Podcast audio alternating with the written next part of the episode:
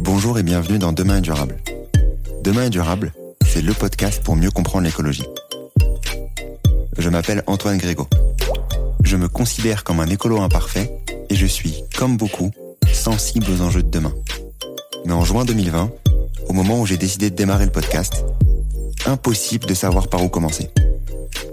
Comment en savoir plus sur l'écologie facilement? Je vous propose donc, dans chaque épisode, de découvrir l'histoire de celles et ceux qui agissent pour un monde plus durable.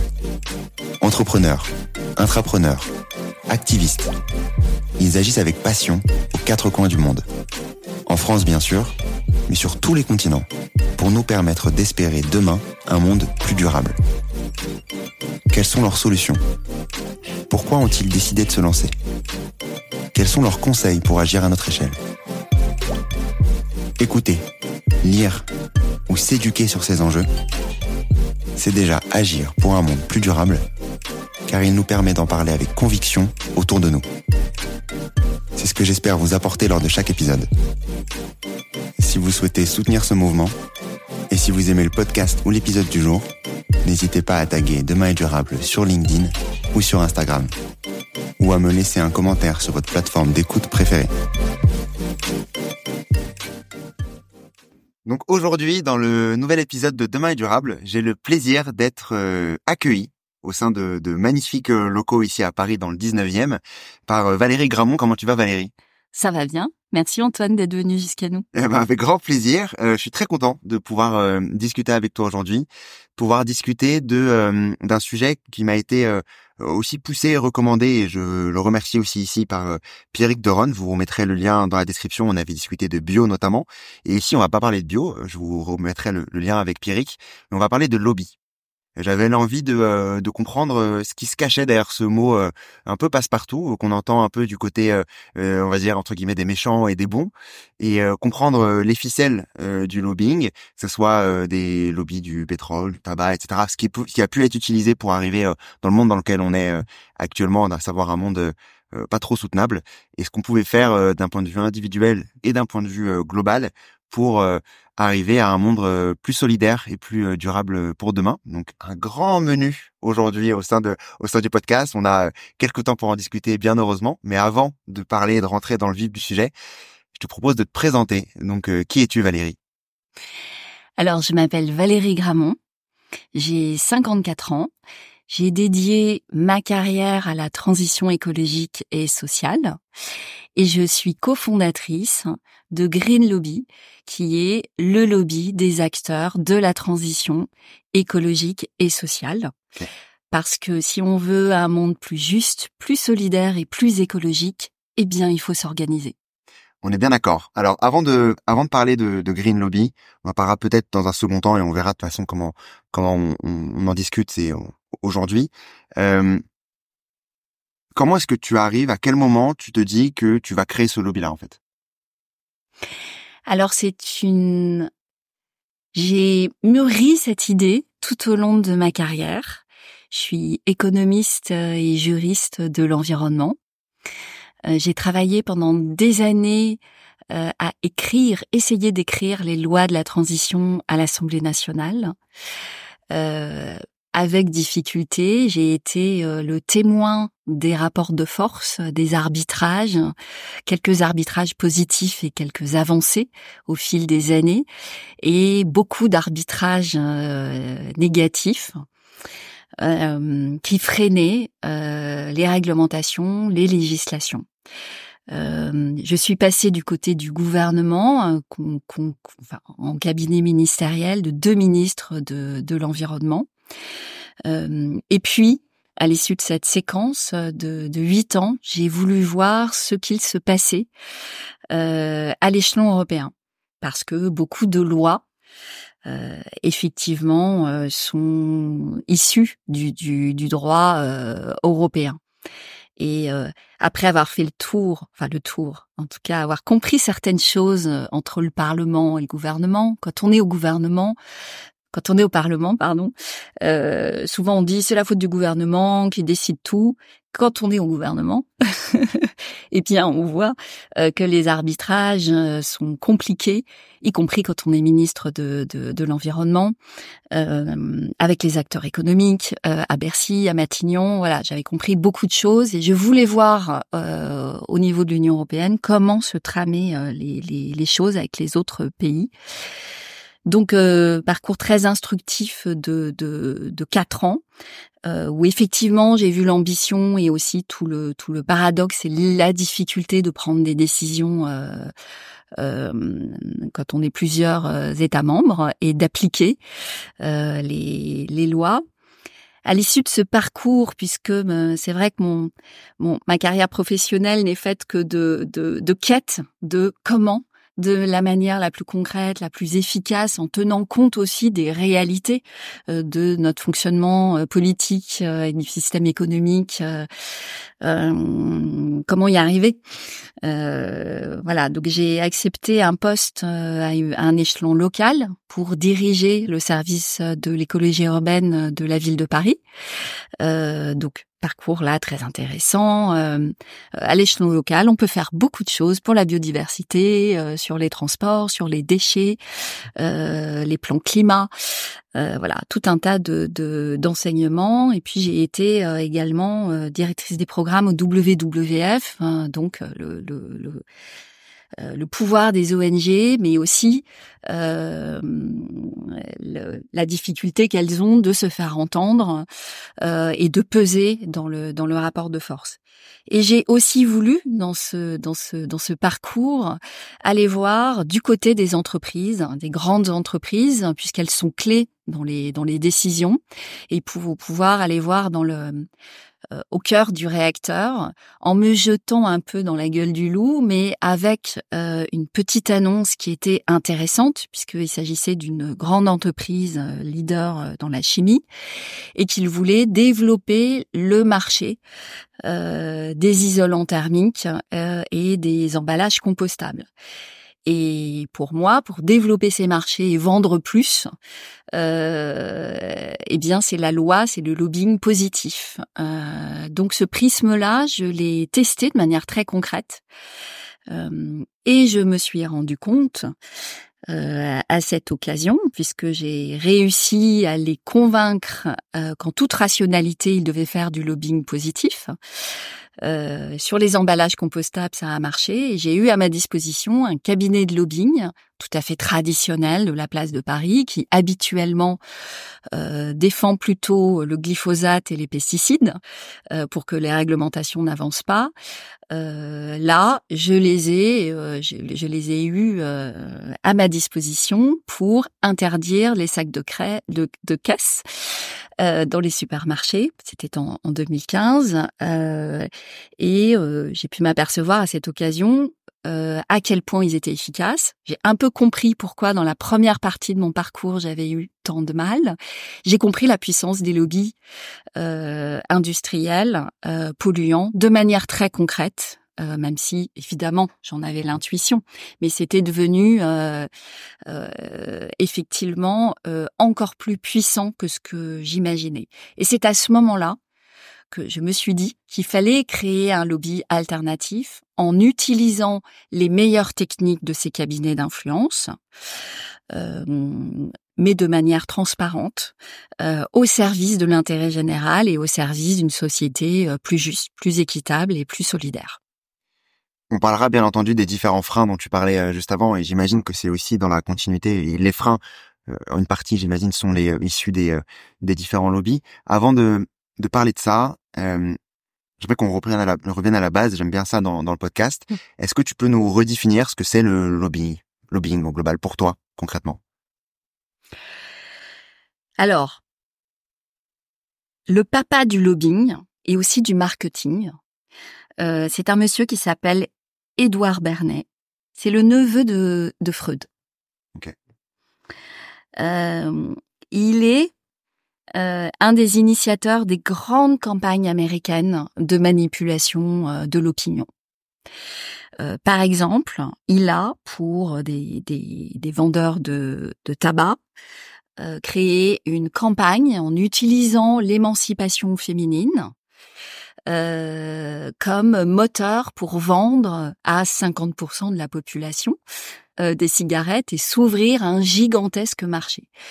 Je pense qu'on a tous en tête la cigarette fumée par euh, des Catherine Deneuve en tailleur pantalon euh, pour ce qui est de ma génération, mais même encore maintenant euh, dans les milieux activistes, la cigarette au bec, on peut avoir un petit côté rebelle et on ne voit pas du tout à quel point.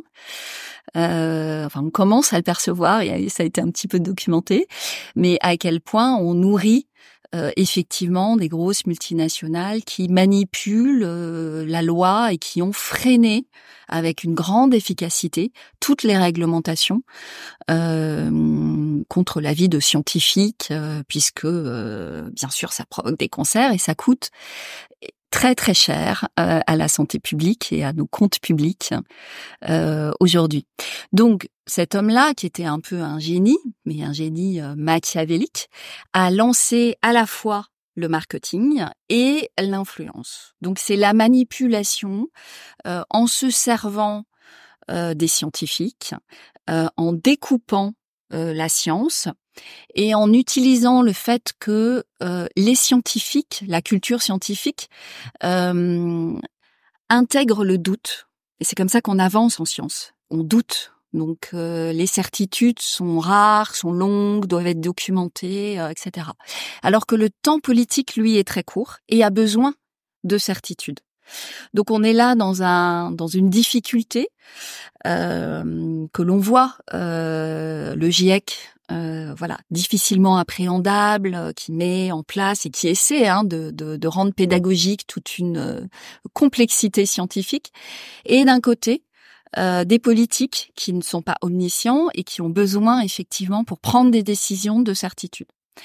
Et on arrive comme ça assez facilement avec beaucoup d'argent puisque le lobbying c'est une c'est un jeu financier. C'est celui qui a le plus d'argent, qui a le plus de pouvoir pour l'instant les règles du jeu sont, sont, sont comme ça, euh, eh bien à lancer des études euh, scientifiques, des études marketing, des études d'opinion qui poussent, retardent avec une grande efficacité toutes les réglementations qui vont dans l'intérêt général, euh, alors que des études et un consensus scientifique existent. Et quand tu dis retarde, ça veut dire que les, les acteurs qui peuvent justement euh, mettre en place des lois, etc., se retrouvent à ne plus avoir cette certitude-là, et du coup à douter euh, de euh, la science et en tout cas des études qui ont pu sortir qui sont pour ou contre tel ou tel sujet, hein, que ce soit sur le tabac, l'environnement ou autre. Et donc c'est cette perte de certitude, donc cette incertitude qui fait que la loi n'est pas promulguée et que ça prend du temps à, à être mis en place, c'est ça en gros? Oui, c'est ça. Pour rendre euh, assez assez concret euh, les choses, on a un, budget annuel pour les affaires publiques euh, du CAC 40 et les lobbies qui sont associés de plus de 200 millions. Et on a un budget pour les 500 associations les plus les plus grandes de 20 millions. En clair, on a 10 fois plus d'argent pour 10 fois moins de structure. Et c'est vraisemblablement la partie émergée de l'iceberg. Donc on a un poids financier et une intelligence collective avec des scientifiques, des communicants, euh, euh, des spécialistes, les meilleurs marketing, enfin les meilleurs spécialistes du marketing, de la com, etc., qui sont dédiés à repousser, retarder euh, les, les, les, décisions. La dernière COP à, à, à Dubaï, on avait 2500 représentants de l'industrie des combustibles fossiles. Il y en avait 630 en Égypte à la COP précédente. On arrive à un tel niveau de puissance euh, qu'en fait ces gens-là viennent à la COP pour passer des deals sur les prochaines exploitations des énergies fossiles. Donc la COP qui est censée euh, mettre, aligner tout le monde et tous les pays sur l'ambition pour réduire euh, le poids des énergies fossiles est en fait un regroupement et un deal commercial euh, pour euh, toute l'industrie fossile. Je ferme le naïf, mais dans ce type de, de lieu, par exemple, voilà, où tu as voilà, plus de des milliers de, de, personnes qui souhaitent influer sur des décisions. Comment est-ce qu'elles font pour avoir accès à, à la décision finale, à savoir du, du ministre en fait, enfin des, des différents ministres, des différents parties prenantes qui prennent ces décisions-là. C'est quoi le, le cheminement pour arriver à freiner ensuite cette ces différentes décisions qui peuvent aller dans un sens comme dans l'autre? Bah, en fait, le lobbying, c'est être là au bon moment et interpeller de la bonne manière. Voilà. Donc, euh, il y a une, une, cartographie des acteurs euh, qui décident et qui ont accès euh, aux décideurs politiques. et puis les lois, l'agenda politique, le momentum, donc le meilleur moment. Il y a une directive européenne, il y a une COP, il y a un conseil municipal à l'échelon local, où il y a un projet de loi, une proposition de loi à, à l'Assemblée cet agenda, il est, il est défini. Et puis après, c'est mettre de la force. Il est défini déjà, il est orienté déjà euh, par euh, par euh, les, les, les, lobbyistes qui ont un accès beaucoup plus important parce que toujours plus d'argent et plus de moyens pour interpeller. Donc on est là, la nature a horreur du vide. Donc on est là en force, largement 3000 euh, personnes euh, versus 600 euh, et, des ONG bien moins présentes en quantité et en qualité parce qu'on a l'argent pour se payer les meilleurs spécialistes. On met le doute dans les études scientifiques, ah mais ça n'est pas tout à fait justifié. et puis ensuite, on a cette connaissance de la fabrique de la loi, tout simplement. c'est là-dessus que nous, on essaie euh, de vulgariser et de transmettre nos connaissances en rapport de force politique euh, et en, momentum. Mmh.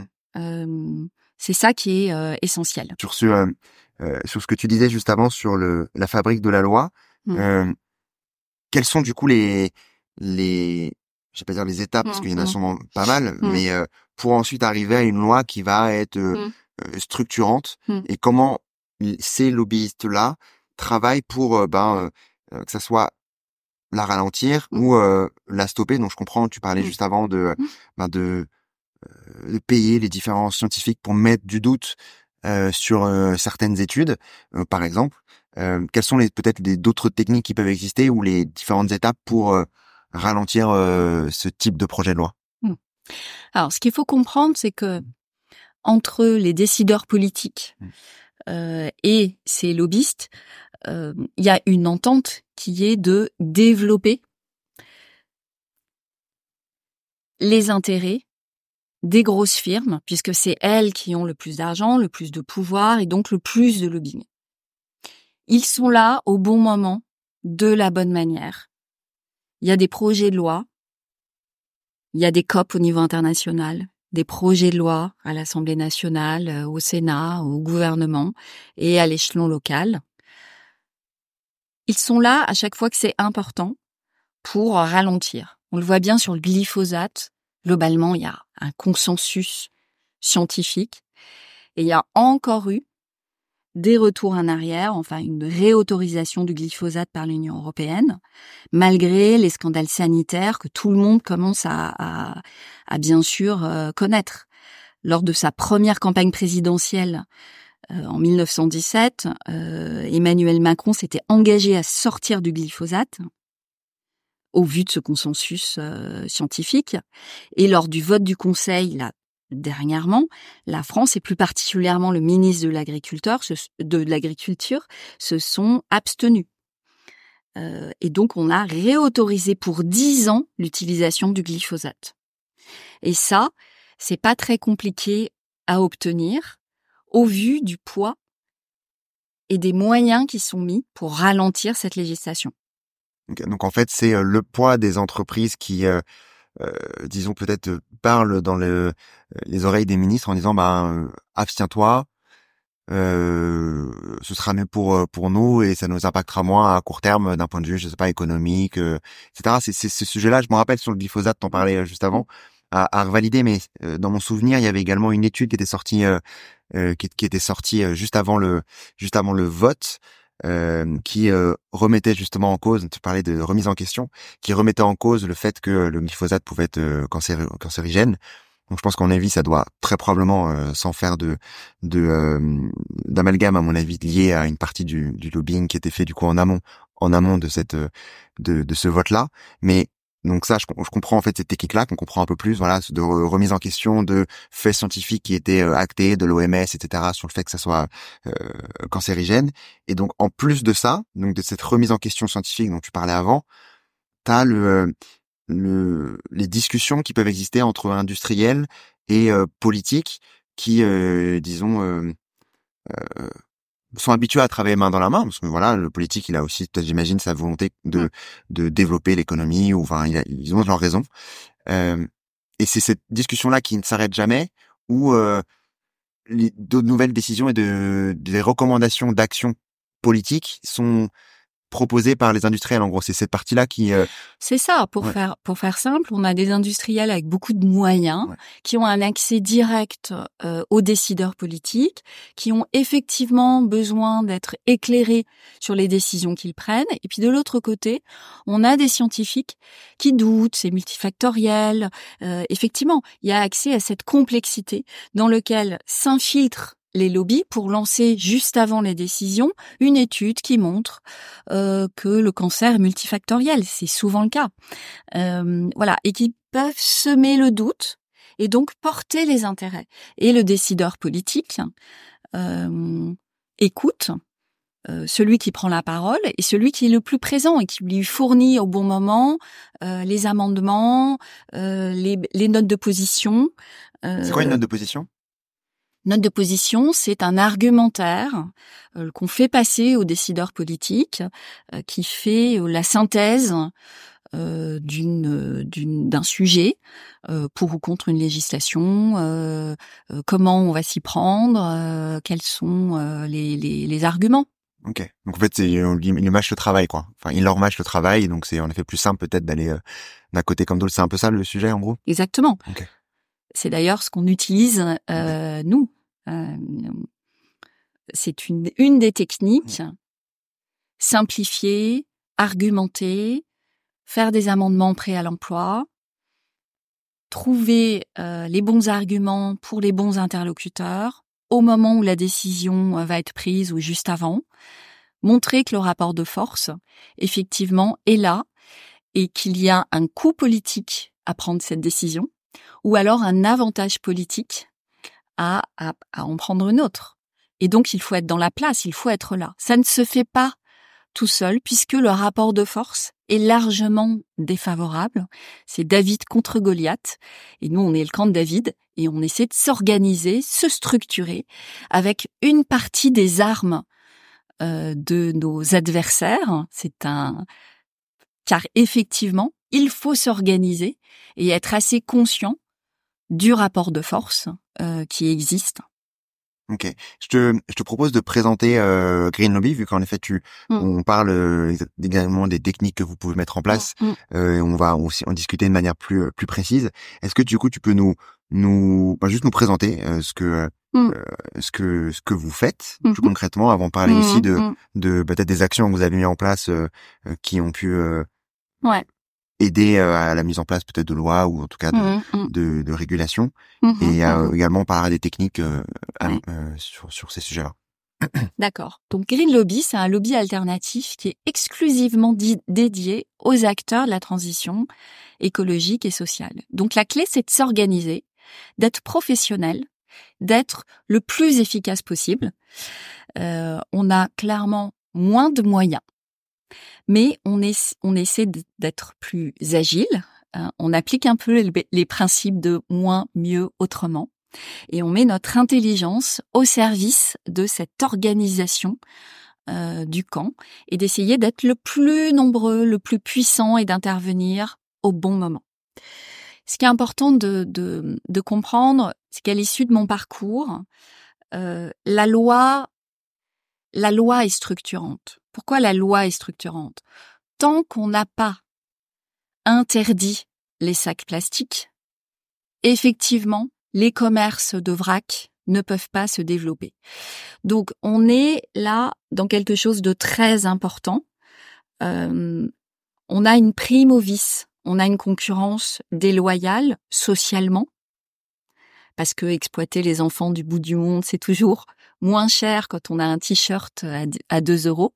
Et si on veut promouvoir une mode éthique, euh, si on veut lutter contre la fast fashion et tous les déchets et, toute la misère euh, sociale que cela entraîne, il faut un cadre. Donc la loi, c'est le respect des limites planétaires.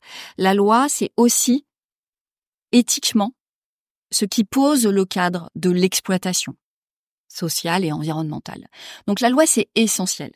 Et les lobbyistes pollueurs l'ont bien compris, c'est pour ça qu'ils vont effectivement mettre énormément de puissance dans ce, dans ce lobbying. Alors comment on fait quand on a moins d'argent, moins de moyens? Eh bien, effectivement, on, on, on, reprend une partie des techniques des lobbyistes euh, classiques. C'est la rédaction d'amendements, c'est la cartographie de nos alliés et de nos adversaires, parce que ensemble on est plus fort, et qu'un atout énorme de la justice climatique, c'est l'opinion publique. On a une grande partie de la population, des auditeurs, euh, des habitants euh, de la Terre qui, effectivement, se rendent compte qu'il faut plus de justice sociale et qu'il faut respecter les limites planétaires. C'est du bon sens et tout le monde aujourd'hui euh, le comprend. Euh, donc cette cartographie, elle permet de mener des alliances et d'élargir le cercle des gens qui vont au bon moment de la bonne manière, peser dans le rapport de force et faire qu'une nouvelle génération d'élus va émerger, que les élus en place vont pouvoir céder parce qu'effectivement, il y a un coup politique. Il y a trop de visibilité euh, et il y a un atout politique, il y a un gain politique à le dire. Oui, moi je préserve le, la planète. Oui, moi je préserve euh, la justice. Voilà, donc c'est ça, c'est des, vraiment des techniques.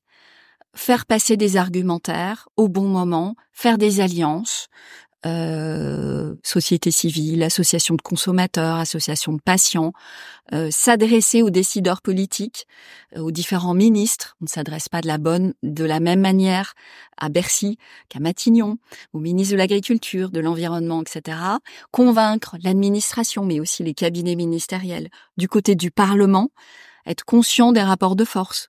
Le Sénat est dans l'opposition, très ancré sur les territoires l'Assemblée nationale euh, aujourd'hui, euh, voilà, savoir la, connaître la cartographie des différents groupes, des rapporteurs, euh, le cheminement et la fabrique de la loi très précise, les navettes parlementaires, voilà, tout un tas de techniques que l'on met à disposition, que l'on démocratise, parce que aujourd'hui, il est essentiel que les décideurs politiques puissent être éclairés de manière équitable par les différents euh, différentes parties prenantes.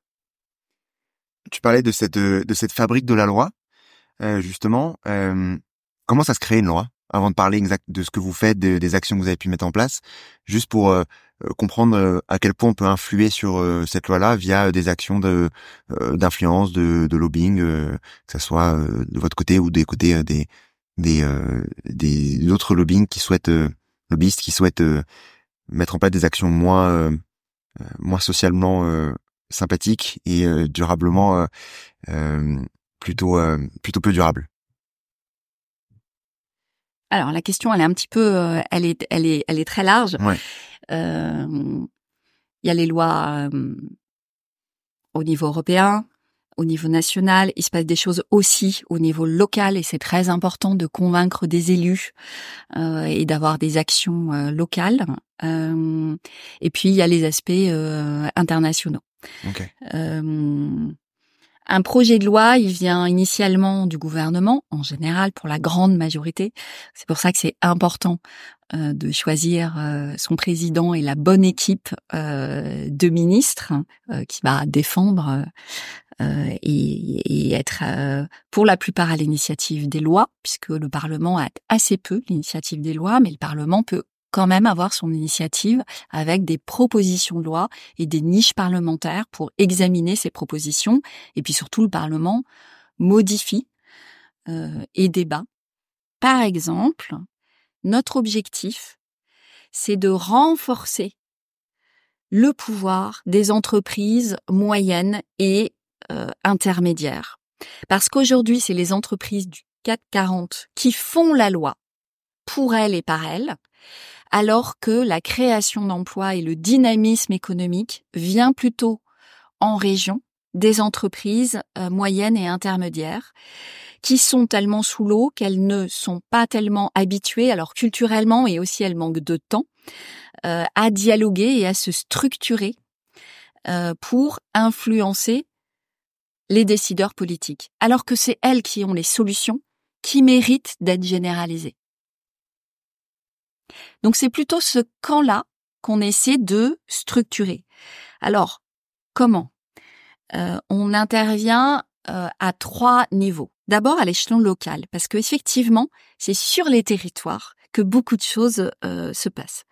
Donc, on a par exemple une entreprise qui développe des panneaux solaires dans les territoires, et de manière très originale parce que au lieu de développer de manière un peu hirsute euh, leurs panneaux solaires sur des champs agricoles ou en rasant euh, de la végétation ou des forêts, ils euh, assument de limiter un peu leur développement et de restaurer des sols infertiles sous leurs panneaux solaires. Voilà, ça s'appelle la régénération. Euh, et de du coup d'essayer de concilier la production d'énergie et la préservation de la biodiversité et la souveraineté agricole. Donc c'est extrêmement intéressant et concret. Donc ils ont besoin de soutien et on les accompagne pour pouvoir se développer dans plusieurs régions. Voilà, premier exemple de développement à l'échelon local. On le fait pour beaucoup de structures et c'est essentiel et c'est leur besoin premier. Deuxième exemple, à l'échelon euh, national. On a une autre structure qui essaie de remplacer les voitures, euh, les, les voitures de fonction dans les entreprises par les vélos de fonction. Et en fait, ça cartonne parce que on a des vélos euh, qui peuvent effectivement euh, servir et le, le voilà les, vélos sont en plein développement. Et donc c'est une, une structure qui est en train de cartonner et on a fait adopter pour eux un avantage fiscal en loi de finances. Hein. La loi de finances est très technique, on s'en mêle pas beaucoup. Enfin, les lobbyistes sont là pour euh, pour s'en mêler. C'est vrai que le grand public se dit oulala, là là, c'est compliqué. En fait, c'est pas si compliqué. Hein. C'est euh, où va notre argent, l'argent de nos impôts, comment il est dépensé et comment on s'en sert euh, pour effectivement euh, essayer de préserver euh, nos ressources naturelles qui nous aident à respirer, à manger, à vivre, avec plus de justice sociale en France et aussi éviter l'exploitation, voilà, à l'étranger des enfants, etc. Donc c'est essentiel et nous on la vulgarise et on aide des structures comme ça qui ont eu un avantage fiscal pour aider les entreprises et elles sont de plus en plus nombreuses à remplacer euh, la voiture de fonction par les vélos de fonction. Troisième exemple, euh, l'échelon européen, c'est effectivement extrêmement euh, important. On travaille pour un groupe qui certifie la qui certifie, qui labellise tous les efforts pour aller dans le sens de la transition écologique. Donc c'est la certification, la labellisation. En clair, c'est pour éviter le greenwashing ou les ce qu'on appelle les allégations environnementales. C'est un peu plus technique, mais le greenwashing, c'est voilà, vous achetez un shampoing, c'est naturel. Qu'est-ce que ça veut dire? Enfin, on n'est pas nous spécialistes des composants, euh, etc. Donc il y a des labellisations qui sont plus ou moins sérieuses. C'est très difficile pour le consommateur aujourd'hui de faire le tri, mais justement, il y a une directive au niveau européen qui veut faire un peu le ménage pour que les labellisations soient carrées, pour qu'il y ait un cahier des charges et pour que euh, on puisse faire la différence entre les entreprises qui soient effectivement sincères et qui font des efforts pour un prix bah, qui est un peu plus important, euh, avec les entreprises qui, euh, voilà, de manière pas toujours honnête, clament qu'elles sont vertes ou naturelles, ce qui ne veut rien dire et ce qui en fait n'impose rien. Quand tu tu parlais juste avant de du coup de la, partie nationale, juste pour comprendre un, peu le cheminement. Donc c'est mmh. par exemple une entreprise qui vient vous voir, qui dit voilà j'aimerais, bah voilà j'ai un projet solidaire ou qui va dans le bon sens pour réduire mmh. les mmh. émissions ou, ou, moins impacter la planète. j'ai besoin d'aide pour euh, développer ou en tout cas me faire euh, enfin me faire aider accompagner sur euh, sur avoir c'est pas plus d'influence mais en tout cas sur cette sur ce sujet d'influence et vous de votre côté vous allez du coup bien entendu comprendre leur mmh. leurs problèmes pour ensuite aller je fais des hypothèses, hein, si tu me mmh. corrigeras, hein, ok. Donc j'ai juste de d'assimiler exactement le, le sujet, et ensuite vous allez comprendre leurs leur, leur problèmes pour mmh. ensuite voir à quel niveau vous allez pouvoir jouer pour, euh, enfin jouer, euh, le mot est grand, mais pouvoir euh, agir pour euh, les aider à être à, à, grossir plus vite ou en tout cas avoir plus d'impact. C'est ça en gros le. Ouais, c'est exactement ça, Antoine. Je vais prendre un exemple pour illustrer tout ça. On a travaillé avec l'association du commerce équitable. Donc le commerce équitable était vu comme des vendeurs de pulls qui grattent, on va dire ça. Et on se dit bon, ok, c'est bien gentil, euh, ils vendent du cacao, du chocolat euh, équitable. En fait, le commerce équitable, c'est aussi, ça se passe aussi en France, et ça aide à stabiliser le revenu, par exemple, des agriculteurs qui sont en transition euh, ou qui veulent transiter. Parce que quand on stabilise leurs revenus, eh bien, ils vont pouvoir effectivement euh, transformer, euh, etc. On voit que les agriculteurs euh, sont en pleine détresse et qu'ils ont besoin d'un revenu stable et que les consommateurs, de manière prioritaire, se tournent vers eux. Bref, ils sont venus nous voir, ils étaient absolument sous les radars politiques. On a commencé par faire un audit de ce qui pourrait effectivement les aider et ce qui était atteignable politiquement comme disposition législative. Voilà, il se trouve euh, que on a euh, une loi Egalim qui n'intégrait pas le commerce équitable. Euh, tu peux rappeler ce que c'est la loi Egalim pour oui. qui ne savent pas? En fait, on a ciblé la restauration collective, publique et privée. Donc, il s'agit, il s'agissait euh, de rendre obligatoire l'utilisation des produits du commerce équitable dans toutes les cantines euh, publiques et privées. Ça va de la maison de retraite à l'hôpital en passant par les écoles, les universités et également dans les entreprises privées. Donc c'est un énorme marché qui sécurise puisque ce sont des appels d'offres publics, c'est la commande, enfin public et, et. Euh, la loi Egalim, là l'idée c'était de rendre obligatoire l'utilisation des produits euh, du commerce équitable. Donc ça, c'est une disposition qu'on a ciblée. On, on, s'est dit qu'effectivement, ça allait leur être avantageux. Euh, on a ciblé un véhicule législatif. Alors c'est un mot compliqué pour dire, bah en fait, un projet de loi qui vient à l'ordre du jour. C'était la loi climat. Euh, et on a travaillé le rapport de force du Parlement et du gouvernement. Je vais l'expliquer très simplement. Euh, ce sont euh, quelques mois, on a fait ça en une petite année, où on va décrocher des rendez-vous dans d'abord les ministères qui comptent au niveau de l'administration et des cabinets ministériels et des, ministres compétents. Donc trois ministres compétents, ministère de l'Agriculture sur ce sujet, le ministère de l'Environnement et puis le ministère euh, Bercy euh, des Finances, parce que il est toujours là, Bercy, quels que soient les sujets, on va toujours voir Bercy, c'est eux qui ont le pouvoir, après c'est Matignon, bien sûr, le Premier ministre. et moi, en tant qu'économiste, j'ai quelques arguments euh, toujours pour dialoguer avec eux parce que la rationalité économique euh, va dans le sens de la prise en compte des questions éthiques et des questions environnementales.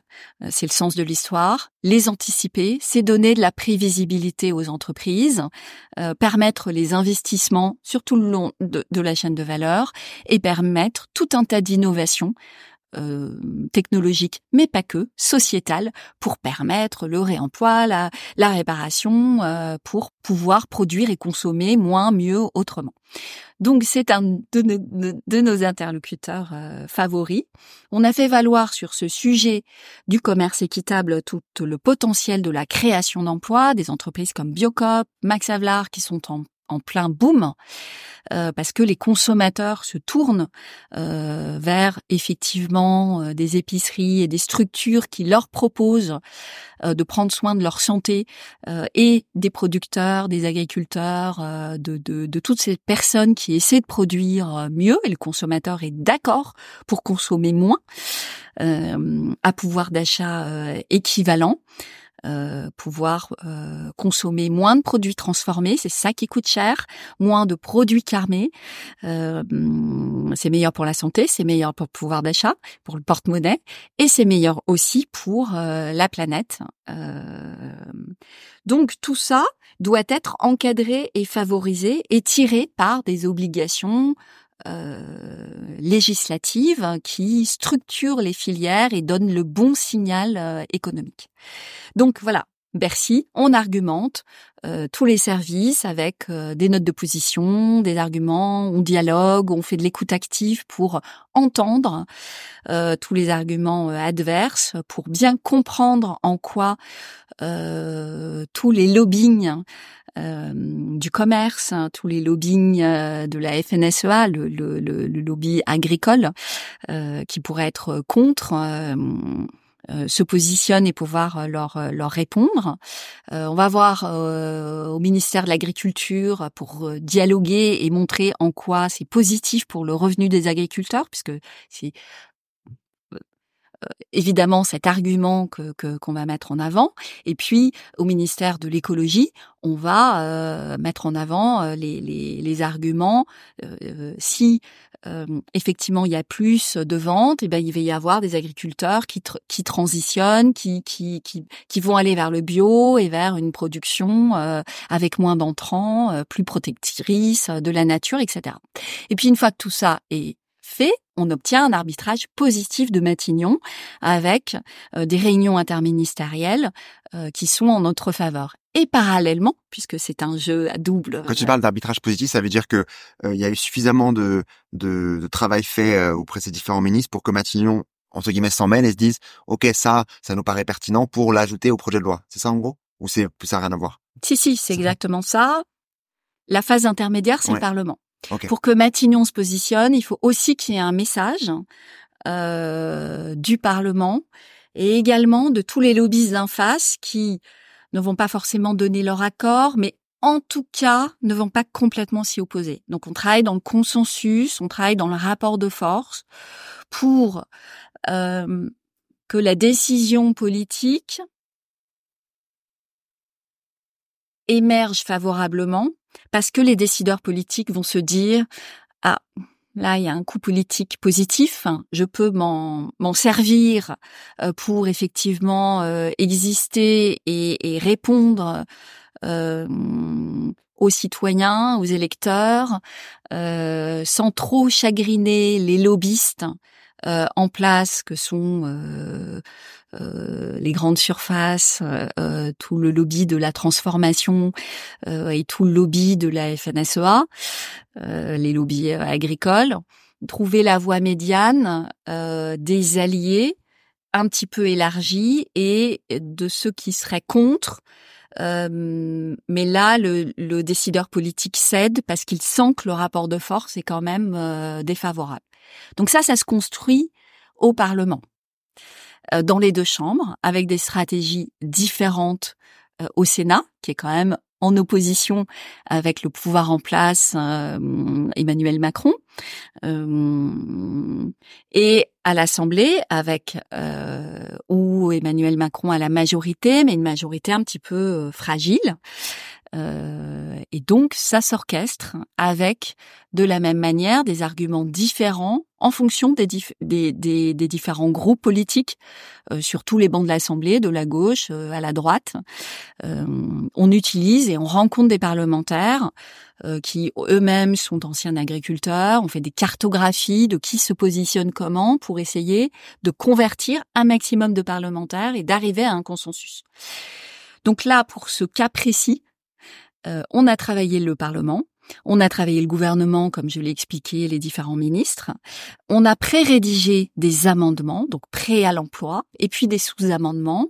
Euh, qu'on a injecté au bon moment de la bonne manière avec les navettes parlementaires, c'est-à-dire Assemblée, Sénat, puis euh, puis Assemblée, puis Sénat, le travail en commission, euh, c'est le travail un petit peu préalable à la séance publique euh, pendant l'examen du projet de loi. On a été, on a suivi ça comme le, le lait sur le feu et on a obtenu un arbitrage favorable, six groupes sur huit qui ont adopté cet amendement avec un arbitrage favorable, euh, un avis favorable du gouvernement après une réunion interministérielle à Matignon. Voilà pour euh, le commerce équitable, donc euh, notre notre client, ils ont obtenu de faire rentrer dans la loi cette obligation, ce, ces nouveaux débouchés, ce marché qui s'est incroyablement agrandi, et c'est un marché pour plusieurs milliards. C'est un marché à plusieurs milliards pour des entreprises comme Biocop, euh, Max Havelaar, etc. Donc c'est très concrètement comment on saisit le rapport de force, comment on identifie la bonne disposition législative qui va ouvrir le marché, qui va favoriser les bons comportements et qui va faire exploser le marché des entreprises qui se positionnent sur euh, euh, ces nouveaux euh, produits. Ce qui, ce qui est fou, c'est c'est de voir, comme tu disais, le rapport de force, l'importance de, de, la loi, bien entendu, pour pour aller structurer les les euh, bah, structurer le futur, euh, ce qui, est normal, la loi sert à ça, mais euh, euh, aussi de la manière dont dont vous arrivez à à, à agir avec comme tu parlais des, des lobbyistes juste avant la FNSEA ou les lobbying lobbying sur sur le les grandes surfaces et autres enfin d'arriver à à jongler. On se met aussi à la place hein, des, des différents ministres des politiques. C'est pas simple aussi comme métier hein, faut remettre en, en, en, enfin prendre un peu de hauteur là-dessus d'aller euh, faire armes égales avec ce type de lobbying là, lobbyiste là.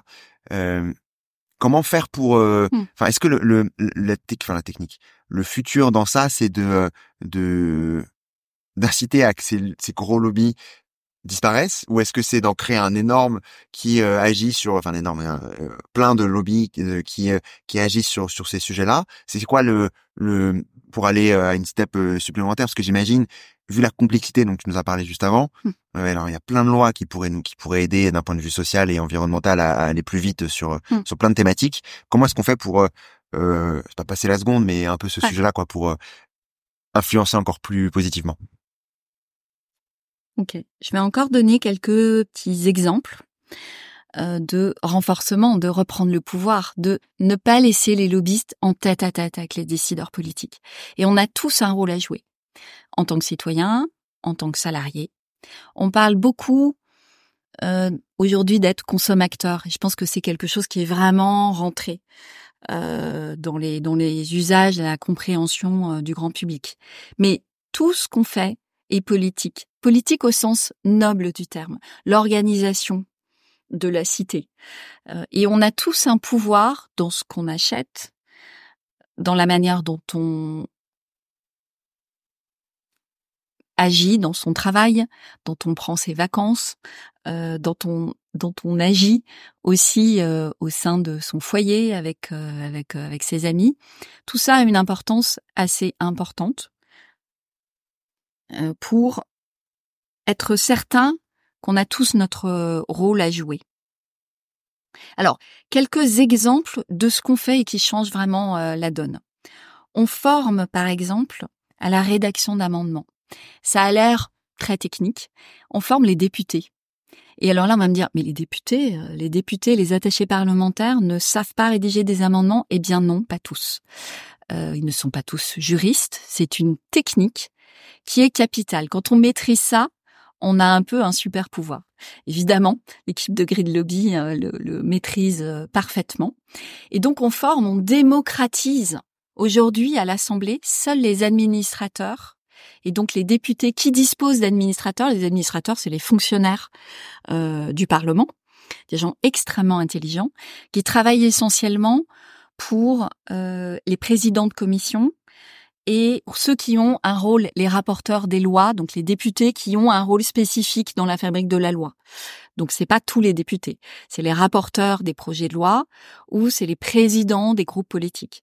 Et seuls euh, ces députés et ces sénateurs ont vraiment accès à un administrateur euh, qui peut rédiger des amendements. Et sinon, c'est en fonction du recrutement.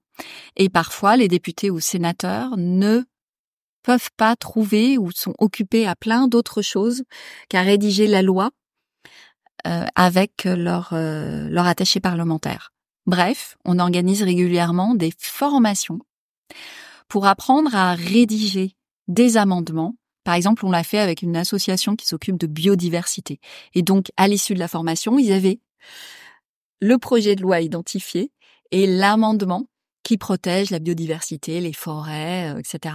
C'est un, un atout euh, et c'est une arme euh, assez puissante qui est utilisée par les lobbies en face et que nous on, on, on utilise euh, régulièrement. Et donc ça veut dire donner cet amendement-là aux députés pour qu'ensuite ils puissent eux de leur côté le défendre plutôt que de dire oui il faut protéger l'environnement et, et, ensuite ils doivent eux de leur côté mmh. aller faire le travail en interne et, mmh. et qui est plus compliqué. Donc en fait c'est ouais. mâcher leur travail. Ok. Deuxième exemple très concret, c'est organiser des conférences de presse, hein, rédiger des tribunes, le lien avec euh, les influenceurs et des conférences de presse qui sont un peu nouvelle génération. Quand on sent qu'il y a un sujet qui bloque, ça a été le cas sur l'affichage environnemental. L'affichage environnemental, c'est un sujet hyper concret. Les consommateurs sont totalement perdus. Et euh, il y a des, réglementations au niveau européen, des débats au niveau français, euh, pour faire très court. Euh, soit on fait des réglementations qui en fait ne permettent pas de faire la différence entre une carotte qui vient de l'autre bout du monde en avion et une carotte bio, euh, donc elle n'est pas différenciante. Euh, vous voyez, on, on, noie un peu le poisson et on continue avec euh, cette culture du doute, du flou. On n'y comprend rien sur le packaging, on ne sait pas quoi choisir. Euh, ou alors on fait effectivement euh, des lois qui sont différenciantes, euh, etc. Et donc sur ce sujet-là, on n'avançait pas. Et donc on a mis nous autour de la salle euh, des industriels qui se positionnent parce qu'aujourd'hui il y a beaucoup de boîtes, il se trouve qu'elles sont françaises, qu'elles créent beaucoup d'emplois et qu'elles veulent bien faire. Euh, mais pour ça, elles ont besoin d'une loi parce que sinon c'est la prime au vice et elles ferment boutique euh, deux ou trois ans après, très clairement. Euh, elles ont besoin d'avantages fiscaux elles ont besoin de lois qui interdisent euh, ces carottes qui viennent de l'autre bout du monde fabriquées, euh, etc., mmh. ou ces pulls qui viennent de la fast fashion. donc c'était un sujet essentiel. On a fait cette conférence de presse, on a mis la société civile, des associations de consommateurs, des industriels, et on a mis les politiques au milieu de tout ça et des journalistes. Et quand on mélange des journalistes et des politiques, eh bien les politiques, eh bien ils vont prendre des décisions, des engagements et on a renoué le dialogue. Ça n'est pas terminé, mais voilà, conférence de presse à côté de la salle euh, Colbert euh, du groupe majoritaire avec des journalistes, ça fait bouger les choses et c'est hyper efficace. Une tribune est aussi très efficace. On aime bien nous mélanger des associations, des entreprises, euh, etc. pour voir que concrètement, oui, économiquement, il y a des acteurs qui se positionnent. C'est pas seulement des ONG qui sont hors sol euh, ou la petite musique de on est des doux rêveurs. Non, on n'est pas des, des doux rêveurs. C'est économiquement rentable, c'est euh, c'est rationnel. on évite, on, on économise les finances publiques parce que le coût de l'inaction, il coûte très cher, enfin c'est très documenté, donc faut arrêter avec cette petite musique euh, de les écolos, on peut pas se permettre, les normes c'est coûteux. Non, c'est pas coûteux. C'est coûteux de ne pas fixer, de ne pas donner la bonne direction, de ne pas fixer. Euh, voilà, c'est coûteux parce que on prend du retard par rapport aux autres, euh, alors qu'il y a de l'innovation, alors qu'il y a plein d'entreprises qui méritent euh, d'être récompensées et par contre d'autres entreprises à l'international euh, qui ont des mauvaises pratiques mais qui ne créent pas des emplois, qui souvent délocalisent, etc. Donc voilà, stop, ça suffit, on fait valoir de manière de manière euh, rationnelle et ça c'est des tribunes, c'est des liens avec des influenceurs. On fait aussi beaucoup de tables rondes, on va lancer là toute une série de tables rondes qu'on a baptisées décroissants et des idées. Euh, la première a lieu le 27 euh, février euh, et sera euh, sur sur la thématique de l'énergie et de la biodiversité et justement comment concilier notre production énergétique dont on a besoin pour se chauffer pour bah, pour vivre et la protection des sols pour pouvoir se nourrir et la protection de nos espaces naturels pour pouvoir respirer et, et, que les arbres continuent à capter nos pollutions et, et, le, et le carbone. Donc sujet passionnant. Je vous invite euh, tous à, à nous rejoindre dans, dans, dans nos locaux. On fait aussi des e-books où on transmet une partie de nos meilleurs conseils, parce qu'il y a tout un tas de structures qui n'ont pas les moyens de se payer un cabinet de, de, de conseils. Et donc, euh, nous, ce qu'on veut, c'est transmettre, euh, c'est aussi démystifier les techniques, la fabrique de les lois, euh, faire comprendre que tout le monde peut comprendre et qu'on est tous capables. Euh, donc, à chaque nomination euh, du gouvernement, on transmet le nom des cabinets ministériels, on, on transmet nos meilleurs tips, conseils pour interpeller, connaître son, son député. on a des sites, nosdéputés.fr. les députés sont toujours absolument ravis qu'on les interpelle. Il faut aussi démystifier, ce sont des gens comme vous et moi qui essaient de faire leur travail. Toute une partie des parlementaires euh, ont une vie difficile, travaillent beaucoup et donc sont heureux d'être contactés euh, de manière constructive, mais aussi qu'on leur demande des comptes. C'est aussi ça ce qui leur donne de la force et du pouvoir euh, dans l'hémicycle, dans leur travail euh, quotidien. Donc on transmet nos meilleurs, nos meilleurs conseils à chaque moment politique important, moment des élections municipales, nationales, bientôt européennes. bien sûr qu'on est là et, et qu'on doit et que c'est intéressant euh, culturellement, la France est, est, politique. Les gens aiment parler politique et il faut revenir à une politique qui soit noble, non pas politique politicienne euh, de euh, des petits commentaires et des petites disputes sans intérêt repris par une partie des, des journalistes, mais réellement comment on utilise l'argent, euh, quelles lois euh, on, élabore, euh, et cela de manière participative. On a aujourd'hui testé les conventions citoyennes, et moi je crois beaucoup à ces outils qui donnent de l'espoir et qui montre la Convention citoyenne sur le climat, et puis il y en a eu d'autres, à quel point les citoyens qui, au départ de ce processus, certains étaient climato-sceptiques, de tous les âges, de tous les milieux, euh, ont pu être au contact d'experts de, ces enjeux euh, du climat, de la biodiversité, et à l'issue d'un processus où ils se sont impliqués sur différents week-ends, euh, ont émis des propositions qui rejoignaient de loin toutes les propositions que, que portent euh, les ONG spécialistes depuis 10 ans, 20 ans. Ce sont des moments de d'espoir et, et, et qui montrent à quel point on est tous capables, non seulement capables, mais il est essentiel qu'on puisse être euh, actif dans ces décisions à l'échelon local, à l'échelon national. Euh, certaines grandes entreprises dégagent du temps pour leurs salariés pour participer à des ONG, à des débats d'intérêt général. Moi, je suis extrêmement favorable que ce système se généralise et s'amplifie. Pour avoir été dans une grande entreprise pendant six ans, j'ai vu à quel point des équipes de marketing, de communicants, de commerciaux pouvaient être mobilisés sur des projets très concrets faire émerger, par exemple, des partenariats avec les bailleurs sociaux. Quand je travaillais sur les isolants thermiques, euh, pour que dans le logement social, on utilise euh, ces isolants thermiques et toutes les techniques allemande, puisqu'il s'agissait d'une, d'une, d'une entreprise allemande du Passive House.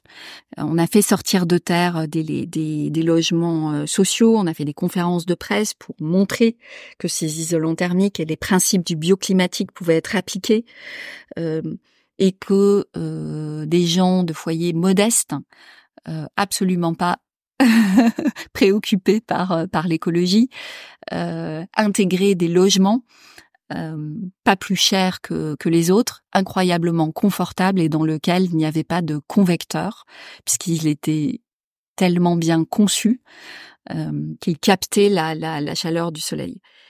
Et les équipes à l'interne de cette grande euh, entreprise étaient absolument enthousiasmées par euh, ces projets.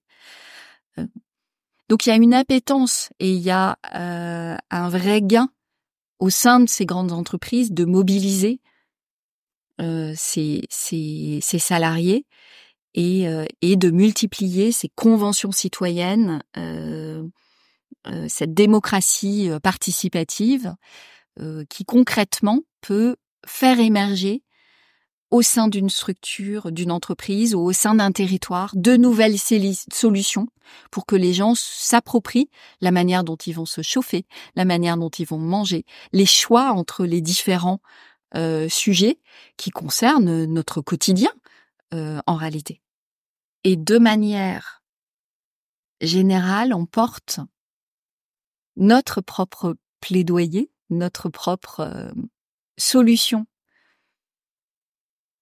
pour essayer d'inverser le rapport de force, puisque nous sommes le camp de David et que Goliath est infiniment plus structuré, mais on voit bien que si on s'y prend de la bonne manière, et si on se politise, et si les DG des entreprises moyennes et intermédiaires découvrent qu'ils ont la force, la crédibilité de devenir l'interlocuteur des décideurs politiques et de euh, clouer le bec au MEDEF, hein, si on fait très très court, euh, qui est le seul à porter euh, cette parole qui est les normes environnementales, pédale douce, euh, etc. Alors que j'ai expliqué précédemment que économiquement c'est une aberration, écologiquement et socialement également. Donc toute cette génération, toute cette armée de potentielles euh, jeunes entreprises ou entreprises intermédiaires qui créent des emplois sur le territoire et qui peut devenir, en se structurant, la nouvelle force vive de l'économie, alliée aux citoyens et alliée aux associations, à la société civile, peut devenir une force créatrice et inverser ce rapport de force.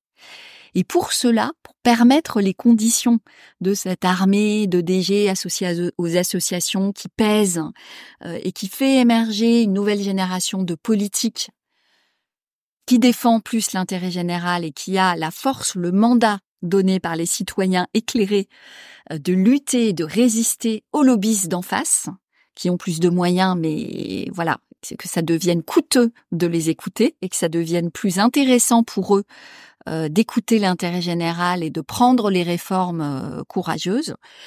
Nous, on a pensé à une proposition qui est d'instaurer un lobby commis d'office. On connaît tous les avocats commis d'office. Les avocats commis d'office, euh, pour les personnes qui n'ont pas les moyens de se payer un avocat, voilà, on a un avocat lobby d'office. Eh bien, nous, on aimerait instaurer un lobby commis d'office qui, de manière déconnectée aux moyens financiers, instaure une parole contradictoire euh, et un, une possibilité euh, pour les papillons, les abeilles, les fonds sous-marins de se de se faire défendre et d'être entendus et d'éclairer les décideurs politiques. Avant de passer aux, aux questions de fin, euh, tu parles juste de, en effet, de remettre en avant ces, ces différentes cet autre tissu économique, à savoir les entreprises de plus petite taille que les autres grosses entreprises qui sont, disons, mises en avant par d'autres par d'autres lobbyistes qui existent déjà. ils sont peut-être les seuls à être mis en avant avec avec des autres lobbyistes. Donc, comme on, s'en rend compte avec l'échange d'aujourd'hui, cette influence-là, elle est vu qu'elle existe d'un côté, il faut qu'elle existe aussi de l'autre. Sinon, en fait, c'est impossible de faire entendre sa voix. En tout cas, très compliqué malgré la la, la société euh, civile qui aide euh, à, aller accélérer tout ça euh, bien heureusement. Euh, quand tu parles du coup de, de structuration de, de ces, ces entités-là, ça veut dire quoi concrètement? C'est euh, créer un MEDEF, un petit MEDEF ou c'est quoi concrètement? Oui, bah ça existe déjà, ça se structure déjà, c'est Impact France. Euh, mais ce qui est important, c'est d'être conscient de son pouvoir. Et je crois qu'aujourd'hui, on, on, se laisse un peu étourdir par cette petite musique des lobbyistes qui euh, ont intérêt à ce qu'on trouve ça très compliqué, la fabrique de la loi, euh, et euh, on a intégré notre impuissance. Alors qu'en réalité, on est beaucoup plus nombreux et on a du pouvoir en tant que citoyen. et toutes ces, bien sûr, les associations, mais ça, c'est déjà le cas, mais il faut leur donner de la force, de la crédibilité.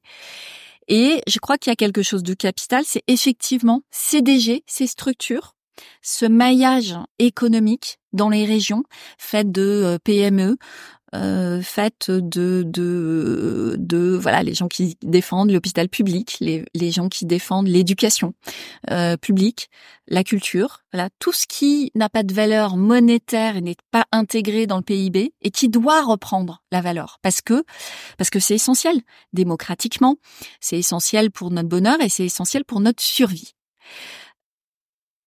Donc tout ça, doit être plus organisé, doit reprendre de la valeur, de la puissance, et doit permettre l'émergence d'un contre-pouvoir, réenclencher le cercle vertueux de l'intérêt général, des politiques, des citoyens, du monde économique, de la société civile. C'est complètement possible. Je te propose, euh, Valérie, de, passer aux questions de fin en démarrant par euh, la première question, à savoir est-ce que tu as un contenu à nous partager qui t'a marqué, que tu souhaites euh, nous partager à tous et toutes? Oui, c'est le film Goliath. ce film parle de, de lobbyistes, décrypte un cabinet de lobbying qui défend les pesticides. Ce lobbyiste est incarné incroyablement par euh, Pierre Ninet.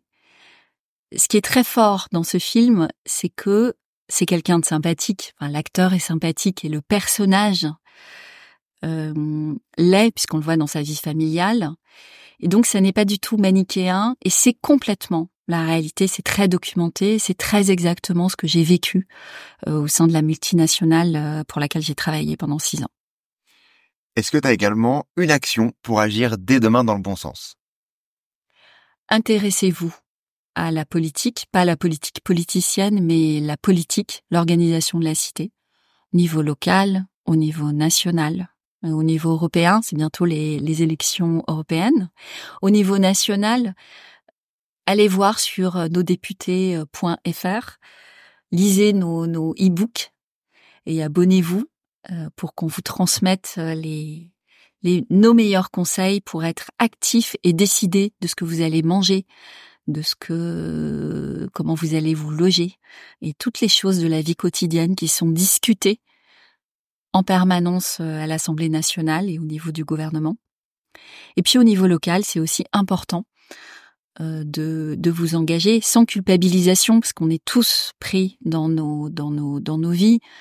Donc des actions euh, très concrètes et hum, d'être sûr de votre force et de votre pouvoir et de garder espoir. Et enfin, est-ce que tu as un ou une invitée que tu nous recommanderais dans le podcast? Oui, je pense à, à Catherine, euh, qui est dans le bureau d'à côté au sein de d'Oasis et qui dirige le formidable réseau des ressourceries. J'adore les ressourceries, il y en a sur tout le territoire en France. Ce sont des endroits où des gens exceptionnels valorisent les objets et les revendent à petit prix. Donc Catherine n'est pas au courant, mais j'espère qu'elle sera très heureuse de répondre à toutes tes questions, Antoine. Trop bien. Euh, je mettrai bien entendu les liens dont, as, dont tu as, as, pu nous partager juste avant, à savoir nosdéputés.fr et les autres aussi euh, euh, e-book pour permettre euh, d'agir et d'avoir une action plus plus concrète et sur ce sur cette thématique là. Où est-ce qu'on peut vous retrouver? Pour vous suivre, pour vous aider, vous donner de la force et, et autres Sur LinkedIn et sur Instagram, Green Lobby, point citoyen. Trop bien. Bah, je mettrai bien entendu les différents liens. Euh, merci une nouvelle fois Valérie pour euh, pour tout ce que tu nous as partagé, pour euh, la compréhension globale du de de ce monde de l'influence, que ce soit du bon ou ou du mauvais côté. Donc c'est important de d'avoir cette visibilité là. Donc merci beaucoup pour pour pour cette cette science que tu nous as que nous as partagé aujourd'hui. Merci vraiment. Merci Antoine pour ton écoute bienveillante. Tout d'abord, bravo d'être arrivé jusque là et j'espère que l'épisode t'a plu. Si c'est le cas, commence par envoyer l'épisode à une de tes connaissances afin de les aider à accélérer leur compréhension et leur transition vers un monde plus durable. Et pour dupliquer encore plus ton impact, laisse un commentaire sur ta plateforme d'écoute préférée. C'est ce qui permettra à d'autres de découvrir le podcast. À très vite.